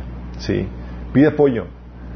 La iglesia, el cuerpo de Cristo, estamos aquí para ayudarte en medio de esta problemática. Sí. ¿Terminamos con una oración? Amado Padre Celestial, damos gracias, Señor. Porque tú nos das las herramientas para poder contrastar cualquier obra del enemigo, Padre. Ayúdanos, Señor. Queremos aprender a utilizar las herramientas que tú nos has dado, Señor, que podamos administrar los pensamientos, reprender al enemigo, Señor, utilizar todas estas cosas que tú nos has enseñado para poder vivir esas días de victoria, en victoria que tú nos, que tú nos ofreces, Padre. Sabemos que el enemigo viene, viene a robar, matar y destruir, Señor. Pero tú vienes a darnos vida, vida en abundancia, Señor. Señor, y tú nos has dejado la paz, esa paz interna, no como el mundo la ofrece, sino esa paz que permanece en cualquiera que sea la circunstancia. Que podamos conquistar esta paz, Señor, y vencer cualquier perturbación que el enemigo quiera fundir en nuestros, en nuestros pensamientos, Padre. Ayúdanos, Señor, en este proceso, en lo que aprendemos a luchar, en lo que aprendemos a pelear en contra del enemigo, Padre. Te lo pedimos en el nombre de Jesús.